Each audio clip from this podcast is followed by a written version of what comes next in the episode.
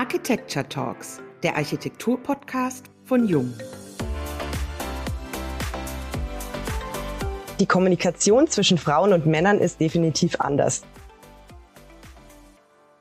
Miteinander statt gegeneinander. 1902 startete Theodorus ten Brinke mit einem kleinen Bauunternehmen seinen Betrieb.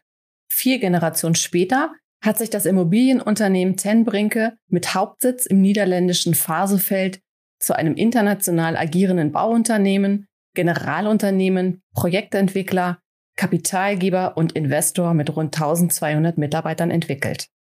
Seit 2010 hat Ten Brinke mit der TBB Ten Brinke Projektentwicklungs GmbH in Regensburg eine eigene Niederlassung, von der aus der bayerische Immobilienmarkt betreut wird. Seit 2011 ist Sandra Keins Teil des Regenburger Teams. Seit 2020 führt sie als Niederlassungsleiterin mit Prokura das überwiegend weibliche Team. Dass die deutsche Immobilienwirtschaft noch immer männerdominiert ist, zeigt der Blick in die Statistik. Lediglich rund 15 Prozent der Führungspositionen sind von Frauen besetzt. Höchste Zeit für einen Wandel? Warum das Arbeiten mit weiblichen Teams eine Bereicherung sein kann? Darüber sprechen wir heute, Liebke Becker und Diane Slavic, mit Sandra Keins von Ten Brink in unserem Podcast. Ein herzliches Willkommen beim heutigen Jung Architecture Talks Podcast. Wir freuen uns sehr, dass Sie heute bei uns sind, Frau Keins. Vielen Dank, dass ich dabei sein darf. Lassen Sie uns gleich starten. Wie ist denn Ihr persönlicher Weg in die Immobilienwirtschaft verlaufen, Frau Keins? Grundsätzlich habe ich mir natürlich schon während dem Abitur Gedanken gemacht, in welche Branche ich gehen will. Und nachdem es bei uns in Regensburg dann über Herrn Dr. Vielbert die Möglichkeit gab, der genau zu diesem Zeitpunkt den Immobilienlehrstuhl ins Leben gerufen hat, habe ich mich eigentlich relativ bald dann für den Immobilienlehrstuhl entschieden und dann in Regensburg meinen Bachelor- und Masterstudiengang in diesem Berufszweig gemacht. Die Immobilienbranche gilt ja in der öffentlichen Wahrnehmung häufig als Männerdomäne. Würden Sie sagen, das ist ein überholtes Klischee? Ich denke, dass grundsätzlich natürlich überwiegend Männer nach außen hin auftreten und zu sehen sind. Aber speziell in unserem Fall ist einfach so, dass bei uns in der Niederlassung sehr viele weibliche Mitarbeiterinnen sind, vor allem Projektassistentinnen, aber auch Projektleiterinnen. Wir haben einen guten Durchschnitt 50-50 und ich denke, dass das Auftreten nach außen nicht immer auch das widerspiegelt, wie es im Unternehmen dann auch wirklich ist. Würden Sie sagen, die Frauen trauen sich vielleicht nicht so oder bekommen sie zu wenig Chancen? Wie sind so Ihre Erfahrungen? Ja, ich glaube schon, dass sich Frauen trauen. Aber vielleicht ist der Zweig, wird oftmals auch mit der Baubranche irgendwo ähnlich oder gleich gesehen. Und die Baubranche ist ja doch sehr männerdominierend, was ja auch natürlich ist. Und vielleicht rutscht es deshalb so ein bisschen in den Hintergrund. Ich kann jetzt nur bei uns im Unternehmen davon sprechen, dass die Frauen schon die Kompetenzen haben und die auch nehmen und nutzen. Und die Möglichkeit jetzt auch bei Tim Brinke ich sage jetzt mal von der Projektassistentin in die Projektleiterebene zu rutschen oder jetzt in meinem Fall von Projektleiter zu Führungsebene ist bei Tim Brinke möglich. Sie sind ja jetzt seit zehn Jahren für Tim Brinke in Regensburg tätig und seitdem hat sich ja das Verhältnis der Geschlechter auch gewandelt. Sie haben inzwischen einen Frauenanteil von 80 Prozent. Es gibt genauso viele weibliche wie männliche Projektentwicklerinnen bei Ihnen. War das eher Zufall oder ist das vielleicht auch Teil einer größeren Strategie gewesen? Also ich glaube, es war schon Zufall. Wobei es natürlich so ist, wenn man jetzt eine Stelle als Projektassistentin oder auch im Sekretariat ausschreibt, ist der Rücklauf von Bewerbungen eher weiblicher Natur, muss man ganz ehrlich sagen. Und dementsprechend ist der Grundstock einfach schon mal weiblich. Wenn dann der überwiegende Teil männliche Projektleiter sind, ist es wieder schön ausgewogen. In unserem Fall ist aber dann eben nochmal diese Balance zwischen Projektleiter und Projektleiterin 50-50. Und dementsprechend ist der gesamte weibliche Überschuss bei uns einfach gegeben. Es ist ja in der Zwischenzeit wissenschaftlich belegt, dass gemischte Teams, also Teams aus Männern und Frauen, wesentlich effektiver sind als gleichgeschlechtliche Teams. Der Grund ist, glaube ich, allen bekannt. Frauen und Männer denken in Teilen sehr unterschiedlich und gehen Probleme aus verschiedenen Blickwinkeln an. Deckt sich das mit Ihren Erfahrungen? Beziehungsweise entwerfen, kommunizieren, netzwerken Frauen anders als männliche Kollegen? Ich glaube schon. was man eigentlich schon sehr gut sehen kann, die Kommunikation zwischen Frauen und Männern ist definitiv anders. Männer sind eher so in sich gekehrt, fragen, es ist auch nicht bös gemeint, aber dann vielleicht nicht ganz so oft nach dem Weg, sage ich jetzt mal. Frauen suchen sich sehr oft Hilfe und fragen im Team auch nach, fragen andere Kolleginnen, wie sie mit dem Thema, wenn sie es denn schon hatten, umgegangen sind. Und da merkt man sehr extrem die Unterschiede. Bei der Konzeption an sich finde ich es aber sehr spannend. Also wir holen uns immer sowohl die männlichen Projektleiter als auch die weiblichen zusammen, weil es immer eine gute Diskussionsbasis gibt und beide Informationen zu hören. Und man muss dann auch wirklich das Projekt abwägen, was ist in der Situation jetzt geschickter. Ich finde es sehr positiv, beide Meinungen zu sehen, die schon oftmals unterschiedlich sind. Gehen wir noch mal kurz auf das Thema des Netzwerks ein. Würden Sie sagen, Männer und Frauen unterscheiden sich in ihrer Art und Weise zu Netzwerken, vielleicht auch außerhalb des Büros? Ich sag mal so, Frauen reden sehr viel und sehr gerne. Männer sind da eher so zurückhaltender. Ich denke da immer so an die Diskussion zwischen zwei Männern, die sagen fünf Worte und wissen, was gemeint ist. Und bei Frauen wird immer doch sehr viel, eine halbe Stunde teilweise geredet und man ist sich dann trotzdem nicht schlüssig, was man jetzt macht. Das merkt man jetzt schon auch in diesem Zusammenhang. Wenn man schnelle Entscheidungen will, ist es oftmals schon gut, auch einen Mann mit dabei zu haben, der dann sagt, wir machen es jetzt einfach so, wo die Frau dann vielleicht sagt, ach, lass uns das nochmal überlegen oder vielleicht machen wir das nochmal oder die Konzeption könnte man nochmal durchspielen. Beides wirklich sehr positiv. Die Immobilienbranche kannte auch vor der Pandemie nur eine Richtung, steil aufwärts.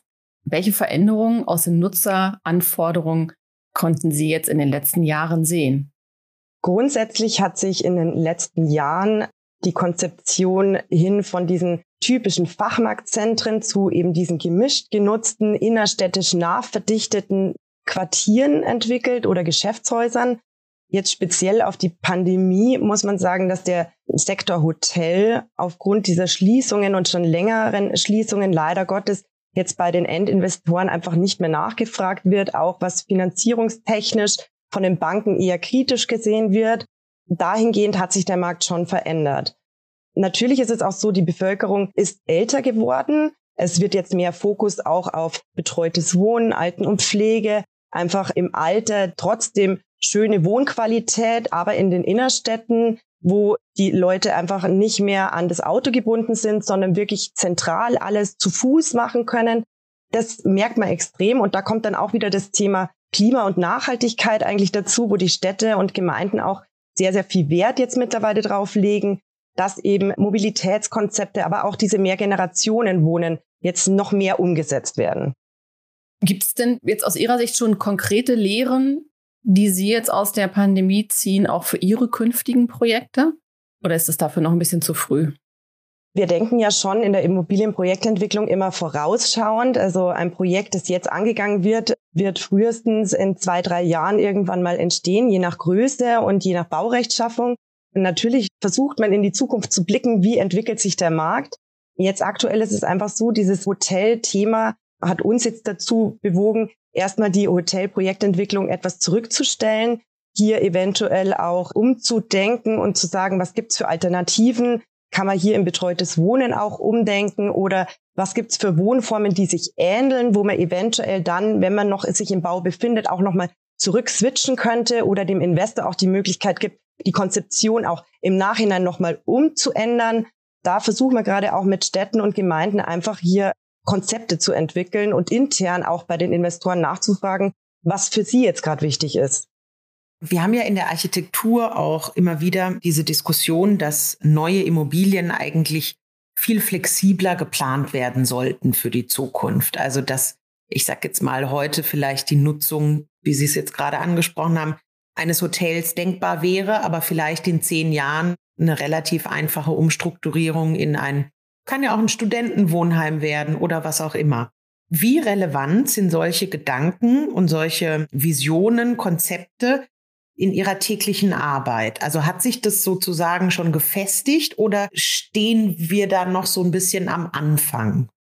Das hat sich eigentlich bei uns schon sehr gefestigt. Wir haben es aktuell bei einem Projekt, da wird ein Hotel gebaut und einfach, weil wir nicht wissen, wie der Hotelmarkt sich entwickelt, haben wir hier Anschlüsse schon vorgesehen, dass zu einem späteren Zeitpunkt, auch wenn der Hotelvertrag beendet ist und das trotzdem 20, 25 Jahre bestehen blieb, dass dann der Eigentümer mit wenig Mitteln hier kleine Apartmentwohnungen draus machen könnte oder eben Studentenwohnen, Boardinghaus, einfach diese Umnutzung in eine andere Nutzungsart, dass die einfach gegeben ist. Also das merkt man schon und ist auch wichtig. Man weiß nicht, wie sich der Markt noch entwickelt. Und wenn man da immer einmal noch einen Plan B an der Seite hat, der mit wenig Mitteln umgeändert werden kann, ist es nur positiv. Sie haben eben im Vorfeld nochmal angesprochen, das Thema Klima und Nachhaltigkeit, die einerseits von den Kommunen, Städten gefordert wird. Wie spiegelt sich das bei Ihnen jetzt wieder? Also wir machen bei mehreren Wettbewerben mit, aber auch so über Grundstücke haben wir natürlich immer mit den Gemeinden, mit der Politik natürlich auch zu tun. Und da ist die Anfrage beim ersten Aufschlagen, wenn man mit einer Konzeptidee kommt, wie haben Sie das Thema Nachhaltigkeit oder Klima in Ihrem Projekt hier umgesetzt? Oder was haben Sie hier berücksichtigt? Das sind einfach die grundlegenden Fragen, die natürlich zur jetzigen Zeit auch wichtig sind. Es kommen natürlich Themen wie, wie stehen Sie zu Fassadenbegrünung oder Dachbegrünung, das Klima an sich, die Mehrgenerationennutzung, die ja auch zu dem Thema Nachhaltigkeit zählt. Was haben Sie hier vor oder wie wollen Sie das umsetzen? Wir haben hier speziell jetzt auch gerade eine Masterarbeit, die zum Thema Nachhaltigkeit an einem unserer Projekte verfasst wird, wo einfach mal alle Nachhaltigkeitsaspekte beleuchtet werden.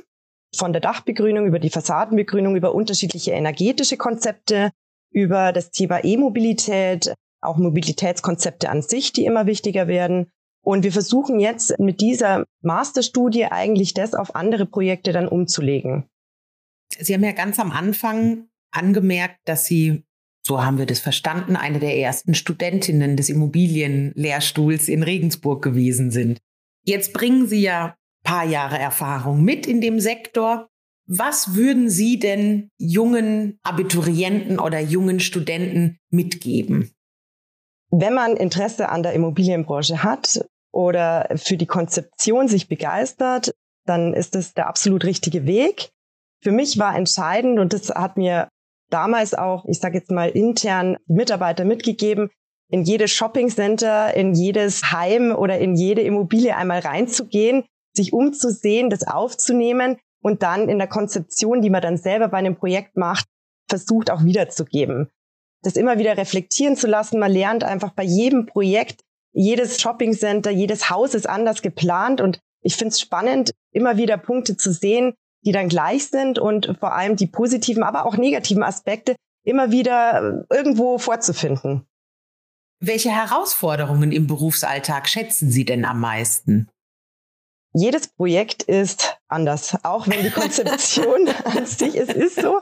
Man versucht zwar immer Parallelen zu finden und sagt, das ist so ähnlich, wie wir bei dem Projekt schon mal hatten, aber es sind andere Nachbarn, es sind andere Kommunen, es sind andere Leute, mit denen man zu tun hat es ist eine andere Zeit, es kommt da auch ein Wechsel. Und das, finde ich, macht so spannend. Und diese immerwährenden Änderungen, die sich ja natürlich auch in der Architektur dann wiederfinden, am Schluss, wenn das Projekt dann steht, durchzugehen und zu sagen, ah, das haben wir aber zehnmal umgeplant oder da, oh Gott, da hat der Architekt gesagt, oh, das geht gar nicht. Ja, jetzt haben wir es irgendwie doch hingekriegt. Also das ist so spannend und macht auch einen Stolz, wenn man da dann durchgeht.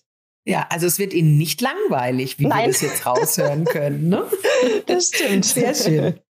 Gibt es denn so Bauaufgaben, wo Sie sagen, das würde ich einfach wahnsinnig gern nochmal machen? Ja, es gibt viele Sachen, die ich sehe, wo ich mir denke, wow, Respekt. Vor allem in Großstädten, wenn dann Wolkenkratzer erstellt werden, wenn man nicht weiß, wie lange hat es jetzt gedauert, wie ist der Untergrund, gab es da Probleme und welche Probleme waren das, wie lange gibt es das Projekt schon und hat es jetzt zehn Jahre die Entwicklung gedauert? wie bei manchen Sachen. Das finde ich wahnsinnig spannend und Hochhaus, muss ich sagen, habe ich persönlich jetzt noch nicht gebaut. Also so ein richtiges Hochhaus, sage ich jetzt mal, ist bestimmt eine spannende Thematik, aber braucht natürlich dann auch dementsprechend Höhe und da braucht man dann den geeigneten Platz dafür. Aber würde mich schon auch mal interessieren. Haben Sie denn spontan ein Projekt im Kopf, was Sie gerne begleitet hätten, wenn wir jetzt über Hochhäuser sprechen? Konkret jetzt nicht. Wir hatten zwei Projekte. Eins ist im Bau und eins geht jetzt in den Bau. Da war die Überlegung, ob man ins Hochhausthema geht. Aber da war es einfach so, da wäre es von der Höhe nicht so hoch gewesen, dass sich dann wirklich rentiert hätte. da war aber die Überlegung da und es ist natürlich dann spannend zu sehen, wie würde sowas dann aussehen. Man hat da mal so Konzeptideen gemacht und sagt, naja, eigentlich wäre es schon spannend, aber dann müsste man doch noch mal einen Ticken höher gehen und ja, wir haben uns dann doch dagegen entschieden. aber was nicht ist, kann noch werden.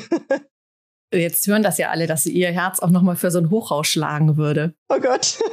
Frau Keins, der Grundstein ist jetzt gelegt. Ja, da brauchen wir nur das richtige Grundstück dazu, ja. Ja, vielleicht hört ja der ein oder andere dann zu und sagt, ich habe da eine Idee und ich hätte auch noch das passende Grundstück. Ja. Also dann kommt jetzt der kleine Werbeblock, dann bitte doch an die Frau Keins wenden. Genau. Aber Frau Keins, bevor wir zum Ende kommen, sagen Sie, Sie sprudeln ja wirklich mit Leidenschaft. So entnehmen wir das jetzt aber dem Gespräch hier und auch das Vorgespräch, was ich schon mit Ihnen hatte. Sie sind da leidenschaftlich und engagiert dabei. Bleibt da noch ein bisschen Zeit für Freizeit? Ja, doch. Ich sag mal so, meine Familie sagt zwar schon immer, wenn man unterwegs ist und ich wieder Ideen zu Konzepten habe, jetzt lass mal die Arbeit, aber sie verstehen es natürlich und sagen dann aber auch, wenn sie das und das sehen, Mensch, das könntest du doch auch mal integrieren. Also die sind da mittlerweile auch schon so mit integriert. Ja, meine Tochter, die benennt jetzt mittlerweile auch schon die einzelnen Lebensmittel, Mama das und Mama das. Also es ist wirklich nett, doch. Jetzt im Juni gibt es ja in Berlin das Women in Architecture Festival. Hätten Sie was, was Sie den weiblichen Protagonistinnen in der Architektur mitgeben möchten? Einfach offen auf alles äh, zugehen, mitnehmen und das Bestmögliche draus machen. Das klingt wunderbar. Ein schönes Schlusswort an der Stelle. Vielen lieben Dank, Frau Keins, für die Zeit, für Ihre inspirierenden, kurzweiligen Worte. Wir freuen uns sehr auf die nächste Folge der Jung Architecture Talks, dem Architektur-Podcast von Jung.